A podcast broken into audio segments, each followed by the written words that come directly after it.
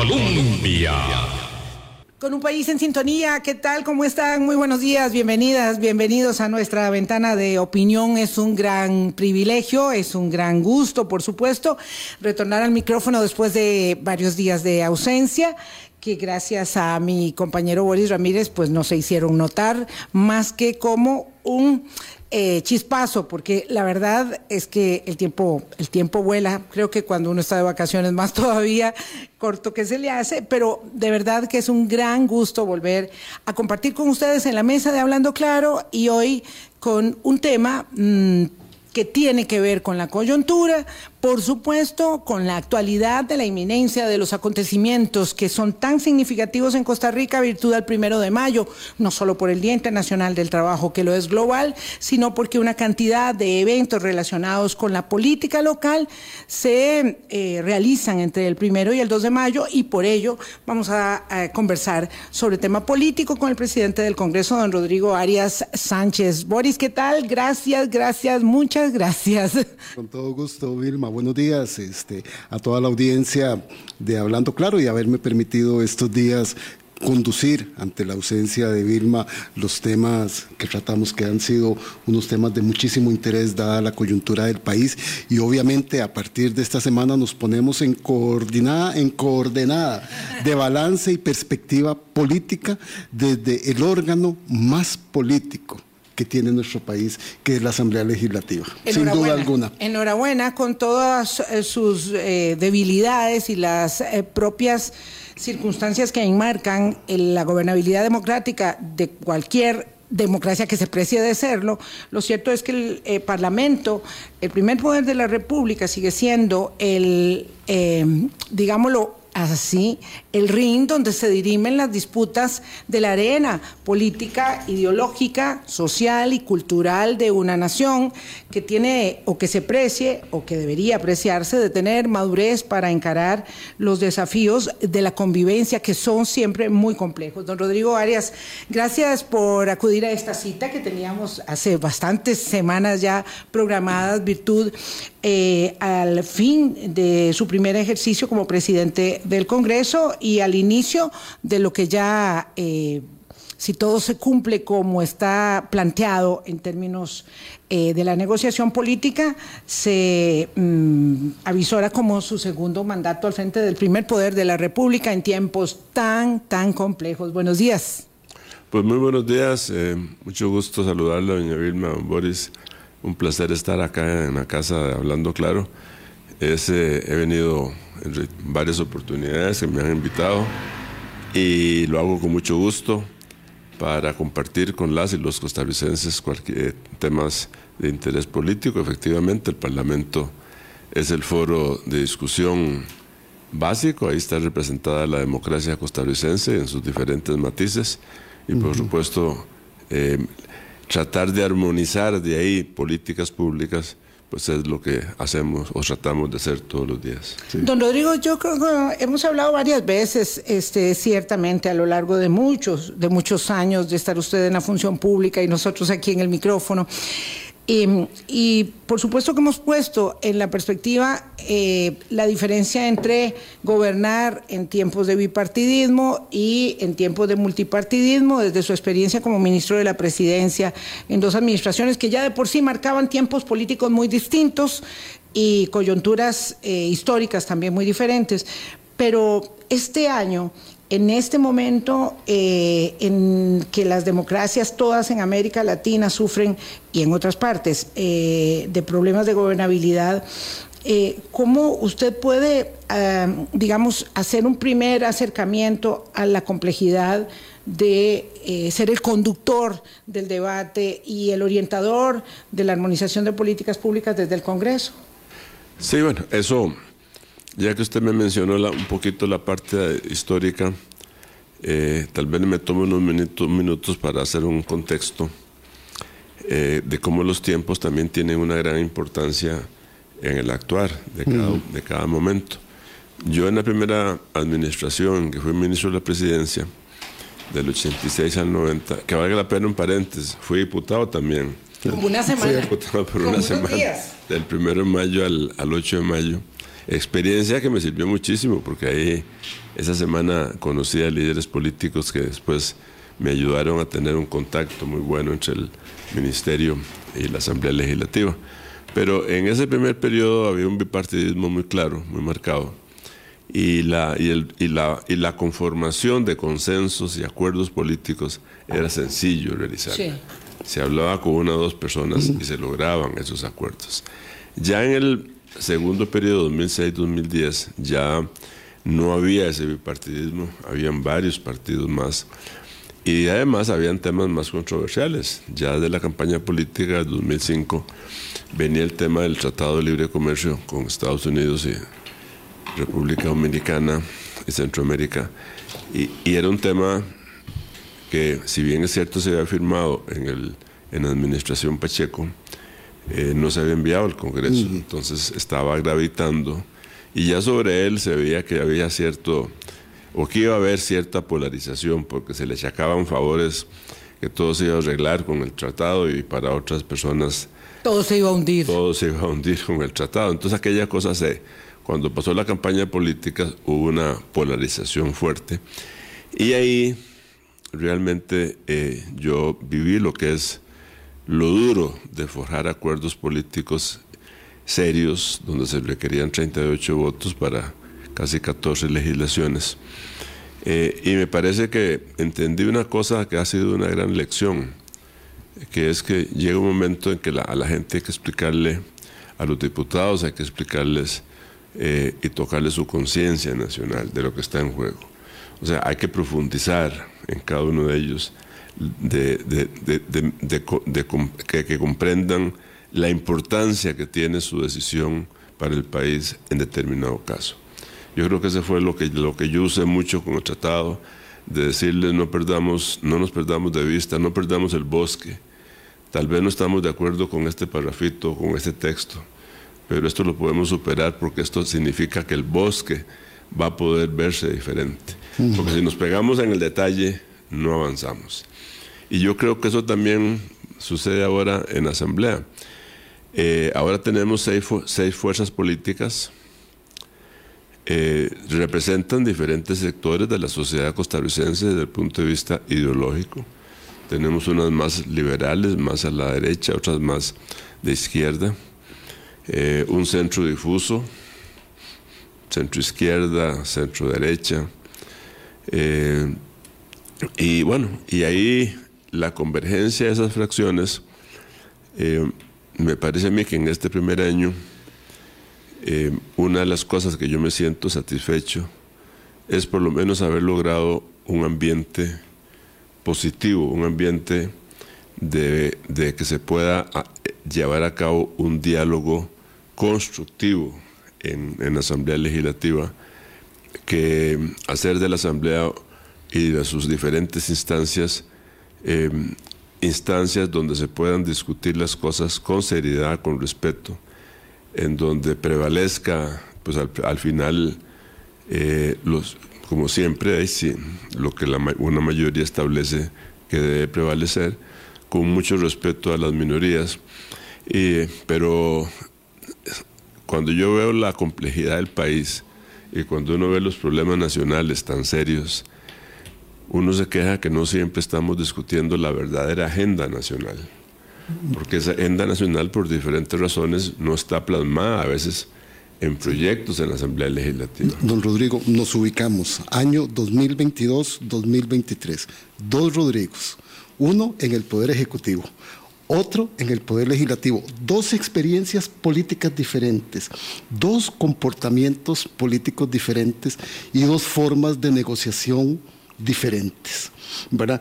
Que al final, cuando uno hace una primera aproximación, dice, este es el equilibrio que nos ha dado este primer año de gobierno de la administración de don Rodrigo Chávez. Usted ha dicho que su participación con su conducción política ha sido llevar calma a la Asamblea Legislativa, a pesar de la tempestad que a la Asamblea Legislativa llega desde el Poder Ejecutivo. Este, ¿Cómo termina este primer año en esa circunstancia tan particular? Bueno, eh, yo, yo creo que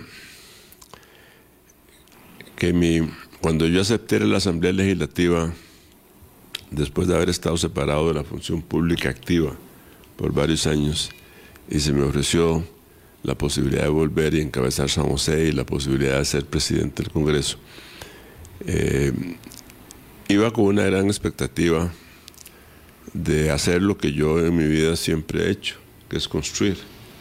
Yo, yo no puedo ser, yo creo que yo diría que sería el peor, diputado de oposición, porque, porque no está en mi ánimo eh, ser un diputado guerrerista contra un gobierno, porque yo he estado tantos años eh, en el gobierno que a mí a veces yo estando en la asamblea siento me pican las manos por decirles, mire, eso no se hace así, eso habría, que hacerlo diferente. ¿verdad? Entonces estar atacando al gobierno no me nace, no, no, va conmigo, mi ADN es construir. Usted estaba muy contento de pensar en que iba a ser el presidente de la Asamblea Legislativa del gobierno liberacionista que no fue. Probablemente esa fue la razón que me llevó y yo dije, bueno, voy a ayudar a, a construir ahí los proyectos que se habían anunciado en la campaña y voy a permitir forjar acuerdos para que se apruebe esa legislación más rápido, hacer más, más o menos lo que yo hacía. Eh, hacerlo eh, no, no, en, no en zapote, sino en cuesta de moras. Sí, esa era como la, forma, la, la idea mía inicial. Bueno, no fue así, voy con una fracción opositora, voy con una fracción muy dura, que lleva heridas fuertes de la campaña política, entonces la reacción es una oposición total y entonces yo tengo que comenzar a, a, corregir el rumbo y decir... Primero con los propios. Claro, porque yo tengo que comenzar a corregir el rumbo primero a, a mantener una tesis que yo siempre mantengo y es, eh, primero está el país, ¿verdad? no, no, independientemente de quién presente esta iniciativa de ley, si esta iniciativa de ley es en beneficio de Costa Rica, debemos conocerla y aprobarla. Si hay que mejorarla, la mejoramos, pero no podemos decir no solo porque venga de un gobierno que no, con el que no compartimos. Eso se vio al principio, por ejemplo, como ustedes recuerdan, cuando en junio del año pasado la administración presentó el proyecto de eurobonos por los famosos 6 mil millones y otros 6 mil que iban a colocar. De la reacción inicial de la fracción de Liberación Nacional fue cero. Sí, no, no hacerlo. Eso no camina, no les vamos a dar un 5. Claro, es que la ambición era muy grande, eran 12 mil y después 2 mil más, eran finalmente 14 mil. Ya, se fue después despejando la, la cosa. La cancha. Eh, eso fue una comisión de económicos, ya después el gobierno dijo, bueno, los, los otros 6 mil ya no, quedaron solo 6 mil. Ahí tampoco se lograba que, que, que, la fracción estuviera de acuerdo. Entonces ahí es donde interviene al final la capacidad de, conversar y negociar políticamente, porque en realidad no es una negociación, es una conversación eh, donde me parece que logramos al final, después, después de muchos meses en que también sucedió con Eurobonos, lo que sucede con muchos temas que se dejan ahí pendientes y no se votan, es que se, se, vuelven a polarizar. Sí. Entonces, un gran desgaste respecto del tema. Eurobono se volvió a polarizar. Sí. Para algunos era la solución mágica para todos los problemas económicos del país y para otros significaba darle a Chávez, al presidente Chávez, perdón, un cheque en blanco. Un cheque en blanco para que gastara e hiciera política en Costa Rica. Ninguna de las dos cosas eran correctas. Eurobonos era simplemente un instrumento más que tiene un gobierno para captar recursos, ¿verdad? Así como los puede captar en el mercado interno, elevando la tasa de interés probablemente porque nuestro mercado interno es reducido, el gobierno tiene una, una posibilidad que es emitir unos títulos que los coloca en un mercado financiero más barato. Más barato, que es un mercado financiero en los Estados Unidos. Entonces, en la verdadera autorización del gasto la da la Asamblea Legislativa cuando aprueba el presupuesto. Porque ahí la Asamblea dice, contamos con estos ingresos y aquí están estos gastos. Y queda un déficit y ese déficit se autoriza a Hacienda a financiarlo. Bueno, ¿cómo lo va a financiar Hacienda? Es un problema del gobierno. ¿Ese es el proyecto más significativo que usted, digamos, señala eh, como aprobado durante este primer año, don Rodrigo? Sí, no me cabe duda porque fue el más polémico, fue el que más atención atrajo, fue el que más polarizó a las fracciones, fue el que dividió por muchos meses a la Asamblea Legislativa, la polarizó totalmente. Eh, y al final acercar fuerzas ahí fue una cosa realmente difícil, ¿verdad? Yo debo decirle que de las negociaciones complejas en que yo he participado fue lograr que Eurobonos al final no se fuera, no se fuera, no, fuera, no fuera a terminar en un desastre, como pudo haber terminado, sino que al revés eh, se logró que el gobierno bajara un poquito el monto, abrió una ventana, esa ventana que la, fue una puerta de escape donde pudimos eh, meternos los que estábamos, creíamos que el gobierno tenía que, dar una muestra de, negociación, porque había el ministro de Hacienda, pues con, dentro de sus tesis decía, en eurobonos es 6 mil o cero. O me aprueban 6 mil o nada. Y así no sirve. Y, Don Rodrigo, así no se debe negociar. perdón, es que este, este ejemplo es tal vez el más eh, claro para establecer que justamente la negociación de suma cero, primero nunca da resultado, no es posible, ¿verdad? Porque todos quieren reivindicar alguna cuota de satisfacción respecto de una negociación política de sus intereses, pero además también que no puede ser una excepción. Y pareciera que eh, el primer año de gobierno, que debe ser un año de muchísima apertura del Ejecutivo, eh, usted ha invertido una gran cantidad de tiempo tratando de restablecer, em, digamos, puentes a propósito de narrativas un poco incendiarias. En el 25 de julio, como en el 11 de abril, aquello suena a tambor de guerra siempre. Y entonces luego usted invita a un café y luego invita a otro, y yo me imagino que su dosis de café tiene que ser mucho, mucho, muy elevada respecto eh, del ánimo de estar conciliando con, con, cuando se habla de esto, de la reunión del café, ¿verdad? No, no es algo insulso, no es un asunto de ceremonia social, sino de tratar de restablecer efectivamente los puentes. ¿Cuántas veces ha tenido que invitar al presidente de la República a tomar café a su oficina. Eh, para que las cosas, eh, digamos, se modulen y se moderen de, ánimo. Y es que ahí es donde yo quería que usted nos apuntara. Eh, don Rodrigo Chávez se enoja con la Asamblea y dice que la, la, Asamblea le juega chapitas, pero don Rodrigo intenta jugar chapitas cuando dice, mire, la verdad es que este señor Arias Sánchez, que está ahí, me ha ayudado mucho, pero, pero, igual, pero igual me gustaría que viniera otro presidente del Congreso.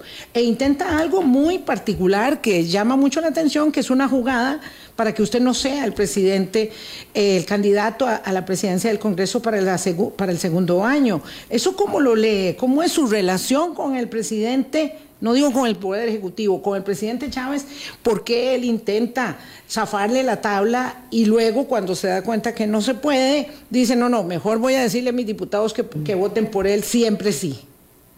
Bueno, digamos, en el transcurso del año, me parece a mí que la relación con el presidente siempre ha sido eh, de mucho respeto mutuo, ¿verdad? Eh, hemos tenido una relación de altura, eh, cuando hemos conversado a solas, eh, hemos acordado que vamos a hablar con toda franqueza y a mí me ha permitido pues conversar con él y decirle lo que yo siento que no se está haciendo bien. Eh, él me ha, dado la libertad de, decirle las falencias que encuentra en, la actuación del Congreso o proyectos que no se le, no se le han aprobado.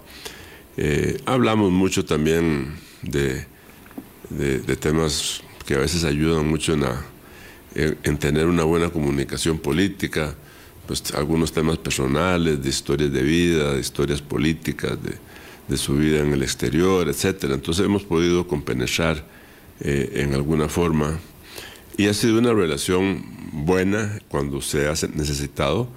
Eh, por supuesto que cuando en el ejercicio, en el ejercicio de su función se han cruzado líneas, eh, como por ejemplo llamar a los diputados, decirles que dejen de jugar chapitas porque están opuestos a eurobonos en, en el parque de Nicoya, donde yo estaba sentado a la par. A la par, sí, en, la, ceremonia protocolaria.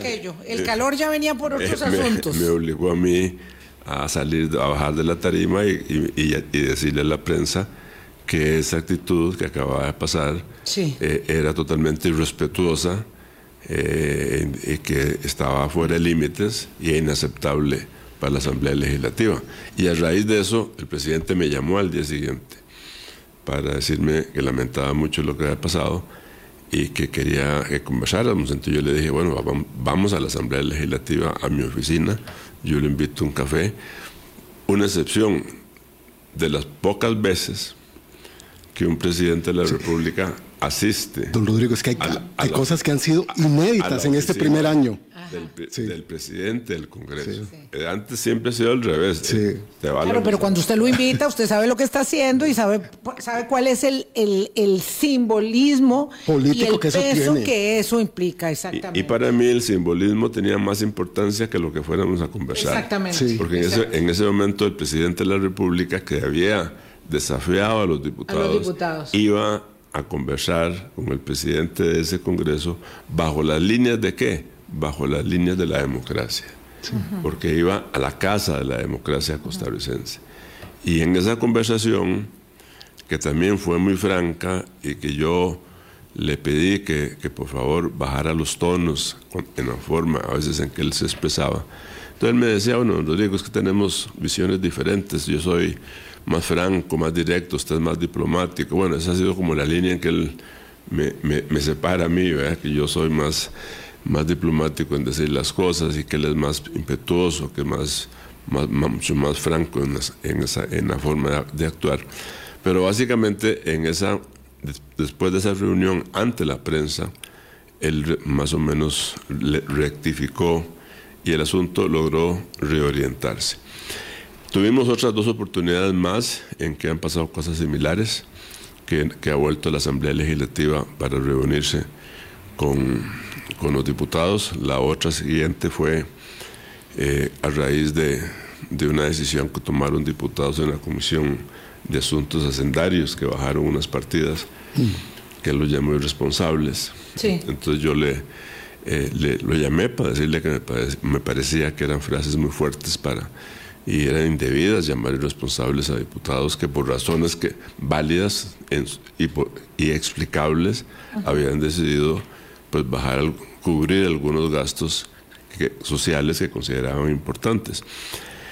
A raíz de eso quedamos de, hacer una reunión con los jefes de fracción, pero antes eh, me invitó a cenar eh, y fuimos a un restaurante público a cenar, a Furca.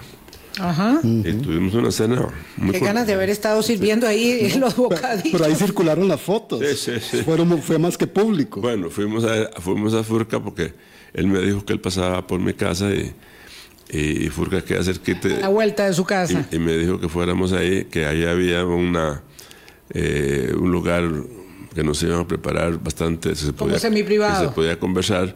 Lo que no sabíamos era cuando entramos que había un festejo de un, de un happy hour ahí de, una persona, de una muchacha. Entonces estaba aquello lleno de gente. De verdad que eso pasa en Costa Rica, porque eso no pasa, digamos, en ninguna, en ninguna parte, casi en ninguna parte. No le habían advertido al presidente que aquello estaba, por lo menos en la hora que íbamos a estar nosotros, una hora estaba lleno de gente. Lo cierto fue que perdimos una hora que no pudimos hacer muchas cosas porque la gente llegaba a saludar, a tomarse una foto, etcétera, hasta que ya después se fue despejando la cancha y pudimos conversar. Esa conversación fue también muy útil porque yo le volví a insistir de que teníamos que mantener ese respeto en las comunicaciones y que, eh, que, ojalá que aprovecháramos esa reunión con los jefes de fracción para que él pudiera eh, mejorar esa relación. Vamos a hacer una pausa, don Rodrigo Arias, 8.25 de la mañana, presidente del Congreso, pero vamos a mantener el dedo en el renglón porque hay una respuesta que todavía nos está debiendo el señor presidente del Congreso. Ya venimos. Colombia. Con un país en sintonía, 8.28 minutos de la mañana. Decir que hay dificultades para la gobernabilidad en las democracias todas, pues es como encontrarse en un lugar común, ¿verdad? ese es el signo de los tiempos. Y tiene que ser lo natural. En eso estamos, exactamente. Tampoco vamos a señalar que lo que pasa aquí no pasa en ninguna parte del mundo, solo se ve en Costa Rica. No, no, de ninguna manera. El tema es cómo encauzar los ánimos, las diferencias y las urgencias por las decisiones de política pública que la gente, los ciudadanos, la opinión pública cada vez queremos que se produzcan con mayor celeridad, eficacia y eficiencia en un momento, digamos, de negociaciones complejas Y ahí juega, pues obviamente, don Rodrigo Arias como presidente del Congreso. Antes de la pausa, y de nuevo voy a, reorientar el asunto por ese lado, don Rodrigo, hablábamos eh, de eh, lo que ha sucedido entre aquella frase de jugar chapitas el 25 de julio y esta del el 11 de abril, los filibusteros y dinamitar los puentes. Eh, ¿Usted cree que el presidente de la República entiende hoy casi 12 meses después de haber inaugurado su mandato, entiende la naturaleza del juego político parlamentario. ¿Usted cree que lo entiende hoy? Bueno, me parece que eh, cómo entender el juego político parlamentario pues, eh, es un tema muy amplio y permite muchas interpretaciones. Yo siento, y lo digo con toda sinceridad, que el presidente hoy día tiene claro el respeto que debe tener a la independencia de poderes. Eh, siento que, que, la, que el respeto al Estado de Derecho eh, eh, es una cosa que lo hemos conversado y, yo puedo decirle que creo que el presidente en ese sentido hoy está claro que, que existen esos dos poderes diferentes, que cada uno tiene su, ramo, su rango de acción eh, y que cuando yo percibo alguna, algún exceso, pues yo generalmente lo digo y se lo manifiesto. Me parece que las expresiones, digamos, que, que él dio en, en, la celebración del 11 de abril en Alajuela eh, fueron excesivas. Me parece que fueron expresiones eh, muy duras, salidas de tono se, salió del discurso y se salió de tono. Yo inmediatamente eh, salí para decir que, que el diálogo era parte fundamental de una democracia, que la democracia se construía tendiendo puentes, conversando, eh, que no hay en Costa Rica no hay enemigos, hay adversarios políticos con ideas diferentes o con percepciones diferentes, con actitudes diferentes, con propuestas diferentes, pero no es el enemigo de otras de otros países que, que, no debemos crearlos aquí porque todavía porque no existen gracias a Dios y que entonces eh, uno no puede decir voy a, dinamitar eh, puentes de conversación eh, con un partido político, con algunos diputados. Ni homologar a los diputados con los narcotraficantes, porque eso se colige de lo que va diciendo. Don, Rodrigo, entre esa frase del 11 de abril, ahí en Alajuela, a la conferencia que hace el presidente anunciando también de manera inédita eh, que le pide a su partido votar por usted para la presidencia de la Asamblea Legislativa, el presidente habrá entendido o habrá querido dinamitar el puente cuando quería que fuera otra persona que fuera el presidente o la presidenta de la Asamblea Legislativa. Y se da cuenta ante la realidad política que eso no iba a ser así. Y entonces ahí es donde él va modulando y moderando el mensaje que le da a la ciudadanía en torno a que ocurra otra cosa que va a ser inédita, que es su segunda presidencia de la Asamblea Legislativa de un partido de oposición. Bueno, sí, yo, yo, yo lo, también lo que, lo, que, lo, que me parece es que, que, que, a raíz de mis declaraciones, que después de, de, lo del 11 de abril, eh, pues fueron declaraciones muy, para mí, para mí, digamos, sencillas en el sentido que ese es, yo le dije a la prensa, mire, yo, yo, yo tengo un ADN completamente diferente. Para mí la democracia significa esto. Para mí trabajar en democracia es construcción. Para mí trabajar en democracia es tender la mano, es construir puentes, es conversar con los adversarios. Yo paso conversando con la gente del Frente Amplio. Eh, yo los considero eh, gente amiga mía ideológicamente pensamos diferente, pero nos respetamos mucho. Son muchachos jóvenes, profesionales. Eh, y, otros dirían, bueno, eh, es casi, no sé por qué lo hace, pero yo lo hago por una forma muy natural, porque siento que conversar con ellos y entenderlos eh, es parte de, construir, de la construcción, así como hablo de, con otros representantes de la Asamblea. Entonces, yo, yo manifiesto eso abiertamente porque esa es la forma en que yo veo y lo que, en lo que yo creo que es la, la vía democrática. Pero lo que pasó me parece que es muy sencillo. sencillo eh, es que después de eso, eh, pues yo he venido de atrás tejiendo un poquito el primero de mayo, ¿verdad? Y, eso no se da por generación espontánea. La política es conversación, construcción, y así como lo hice el primer año, pues ahora desde hace meses yo he venido conversando con diferentes fracciones y hemos ido avanzando. Y ha habido un convencimiento mm, que yo les agradezco mucho a la mayoría de las fracciones de que consideran que, que se ha hecho una buena labor y que quisieran que yo pues, me, que se ha hecho una labor de contención. Sí. Que de perderla en el segundo año podría desbordar ciertas cosas. Demasiado, demasiado temprano en el ejercicio de cuatro años de un gobierno para que eso se desborde. Pero me gusta mucho esta frase, don Rodrigo, de tejiendo el primero de mayo, porque claro, los acuerdos en política no son de generación espontánea, lo dice muy bien don Rodrigo. Y entonces ahí hay que ir construyendo. Eh, si ya estaba como claramente estaba determinado a reelegirse en el segundo año. Y ahí yo tengo eh, que insistir, perdón eh, por la, por la persistencia, el presidente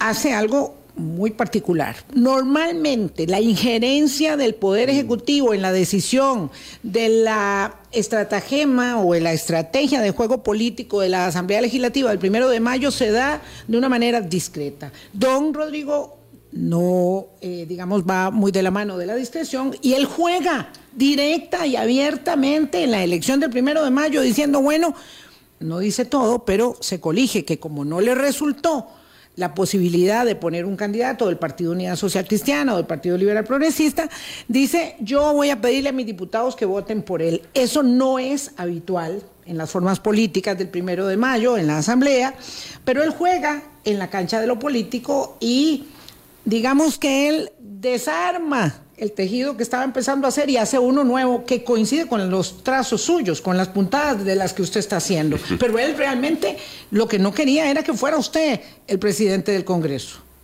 Porque hay que decir las cosas como son. Bueno, como le digo, cuando esta, cuando pasó semana, cuando ya pasó Semana Santa y ya comenzamos a, a regresar a la Asamblea Legislativa, pues sucede esta, esta intervención en Alajuela. Yo doy mi reacción me parece que probablemente a, Casa Presidencial no le gustó mucho mi forma de interpretar que yo tenía un ADN diferente y una visión diferente de la, de la actuación democrática.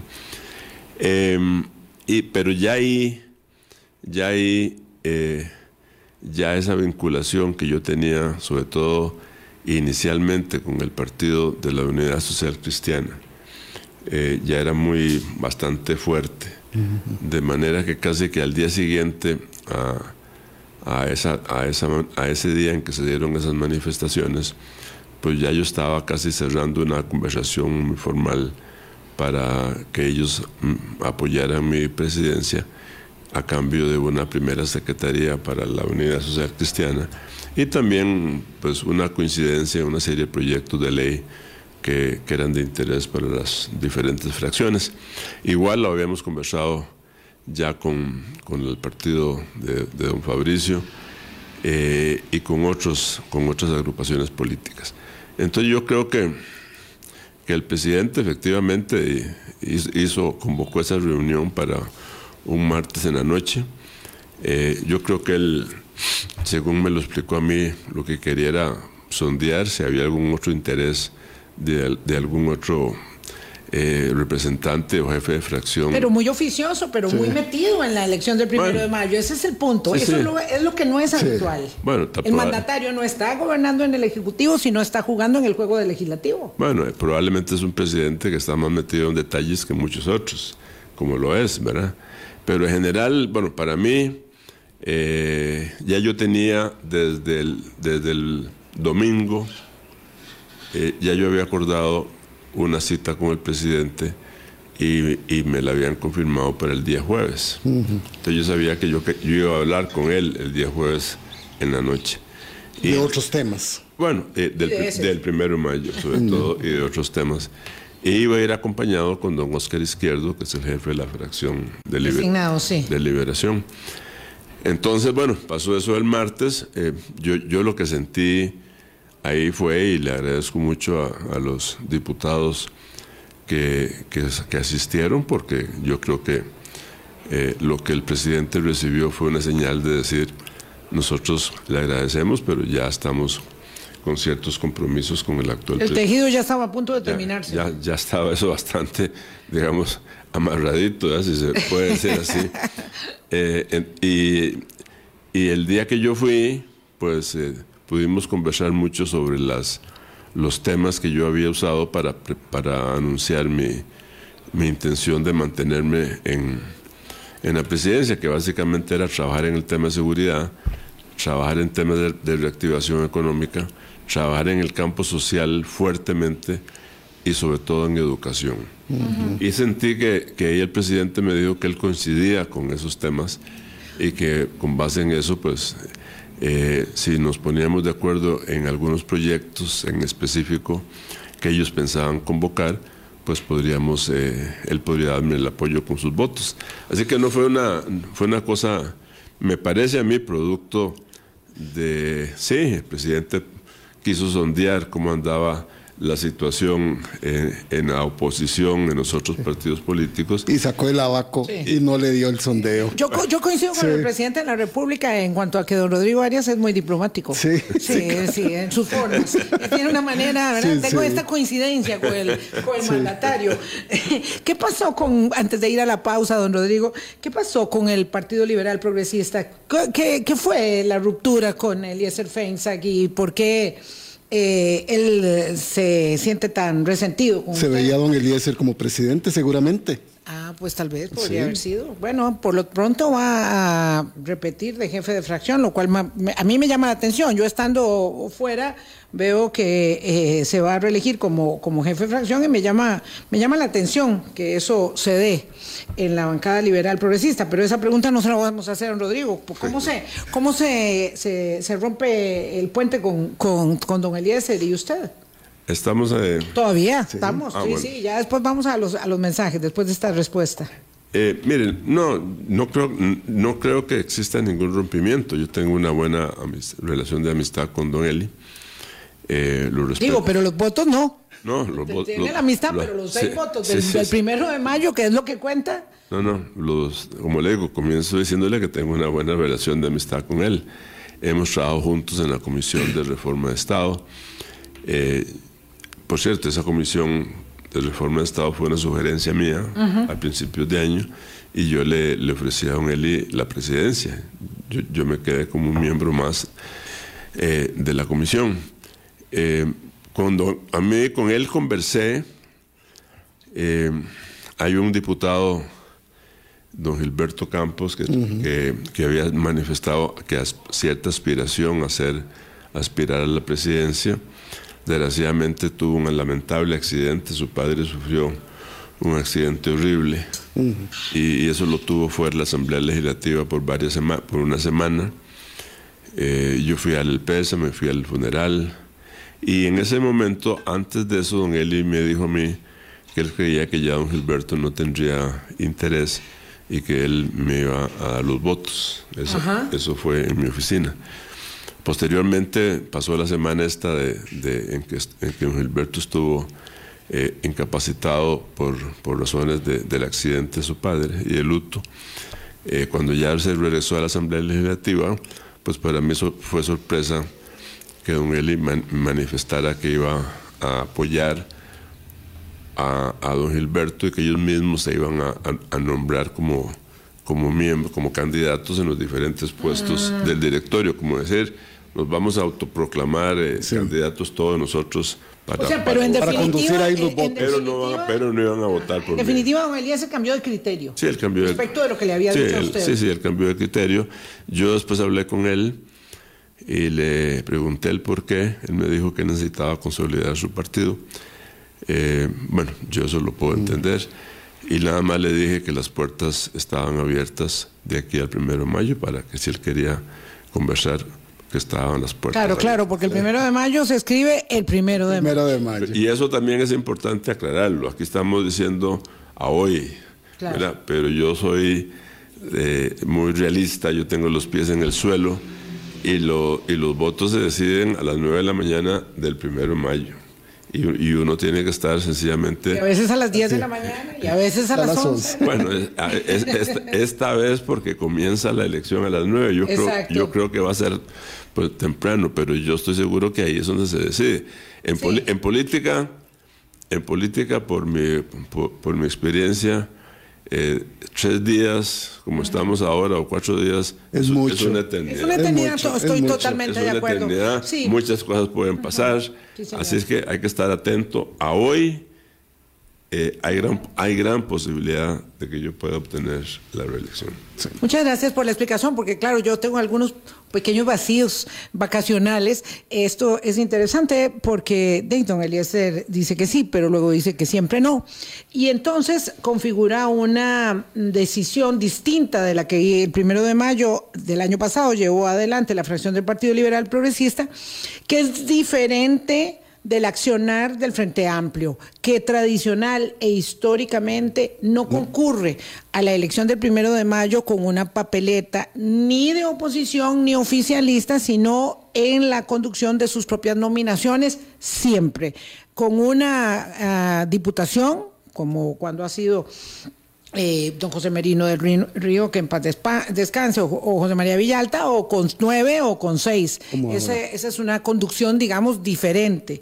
Eh, pero lo cierto es que sí, el PLP se excluye de la eh, configuración de la decisión del primero de mayo con esa decisión. Habrá que ver cómo es que están meneándosele las aguas a lo interno a don Eliezer Feinsack. Pa- Vamos a para una para pausa. aglutinar, como dice don Sí, Rodrigo. vamos a una pausa para mm, preguntarle a don Rodrigo Arias eh, sobre su, eh, digamos, perspectiva para este segundo año con los proyectos de seguridad y con un proyecto sustantivo que ha abrazado el presidente del Congreso, que nos luce como la más importante eh, reivindicación social desde la aprobación de la Ley de Protección al Trabajador hace veintitantos años, que es el proyecto de la renta básica, de la pensión básica universal. Ya venimos. Colombia.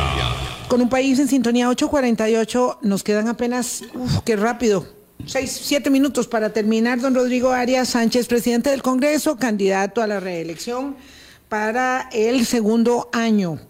Don Rodrigo, ah, su convicción es que es posible que este sea el segundo año fructífero de la aprobación de los proyectos que tradicionalmente se le asigna a este segundo año en todas las gestiones. Es un año determinante. Lo que se hace ahora, en estos 12 meses que vienen, no se podrá eh, luego eh, intentar en el tercero ni en el cuarto año. Cada uno tiene su particularidad, pero siempre este es el año fructífero. Sí, así es, y, y es el año en que todavía la política no ha penetrado fuertemente como lo hace el tercer año. ¿eh? Que ya- Aunque que haya ya- campaña Municipal. campañas municipales, pero digamos que eso se va a manejar más a nivel local. Pero ya el tercer año ya intervienen las precandidaturas y por supuesto todo eso tiene, incidencia en ese cuerpo político que es la Asamblea Legislativa. Pero para este año yo soy muy optimista porque soy optimista que podamos hacer algo porque soy muy soy muy pesimista cuando veo la situación del país. Nosotros estamos como país enfrentando crisis inmensas. Te- tenemos poco crecimiento, tenemos todavía eh, una inflación alta, tenemos intereses altísimos que están afectando la producción, tenemos una gran cantidad de gente en pobreza. Somos el país donde, donde la pobreza ha crecido más que en América Latina.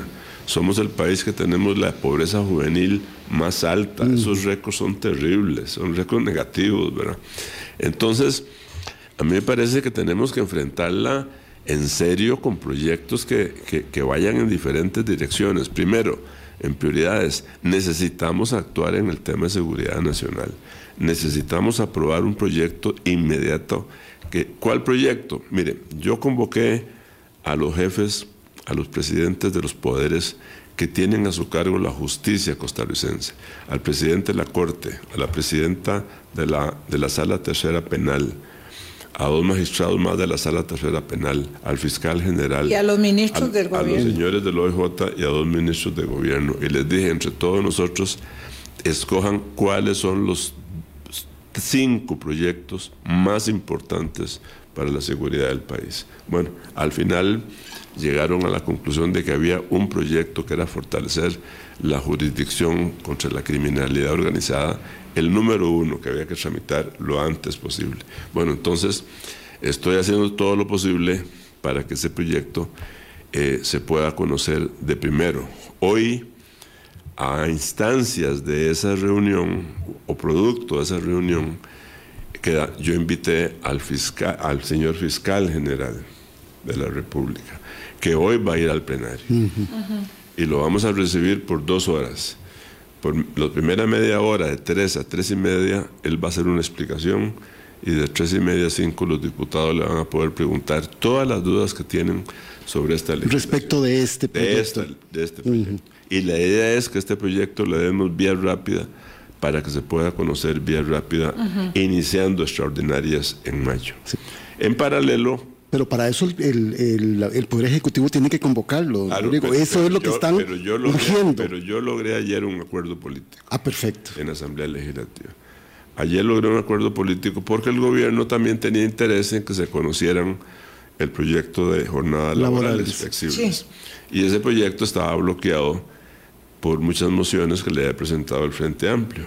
Entonces logré un acuerdo político en donde también eh, se le va a dar vía rápida a, jornadas laborales y el gobierno se comprometió a que los dos proyectos serían convocados a extraordinarias. De manera que en mayo tengamos una asamblea trabajando eficientemente con dos proyectos importantes, uno en la vía penal para combatir el narcotráfico y el otro un proyecto que eh, crea mucha expectativa importante para atraer inversión extranjera de muchas empresas que quieren venir y que necesitan una modalidad de trabajo como la que ofrecen jornadas laborales.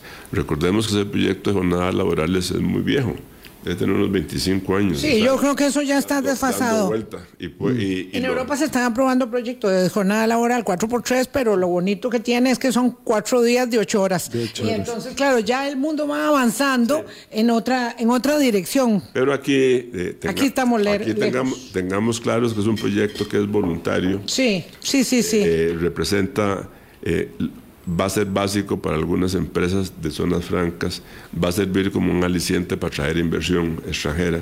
Entonces, eh, la- la- lo que le quiero decir es que podemos arrancar eh, eh, las extraordinarias con un compromiso que ayer suscribimos en la tarde, suscri- los- lo suscribimos cinco, cinco fracciones con el Poder Ejecutivo para comenzar a trabajar con vía rápida en esos dos proyectos. Don Pero- Rodrigo, nos pe- quedan dos minutos. Pero aparte de eso, yo quería decirles que, que- que- que hay un proyecto que me permití presentar que, que para mí es una, un tema muy bonito porque es un tema de, gran, de mucha profundidad en el campo social Claro, claro. es el proyecto de una pensión básica universal, tema que aquí igual se, se ha venido hablando de eso desde hace muchos años. Muchos años. Tenemos un fundamento constitucional, una norma, el artículo 73, que lo establece.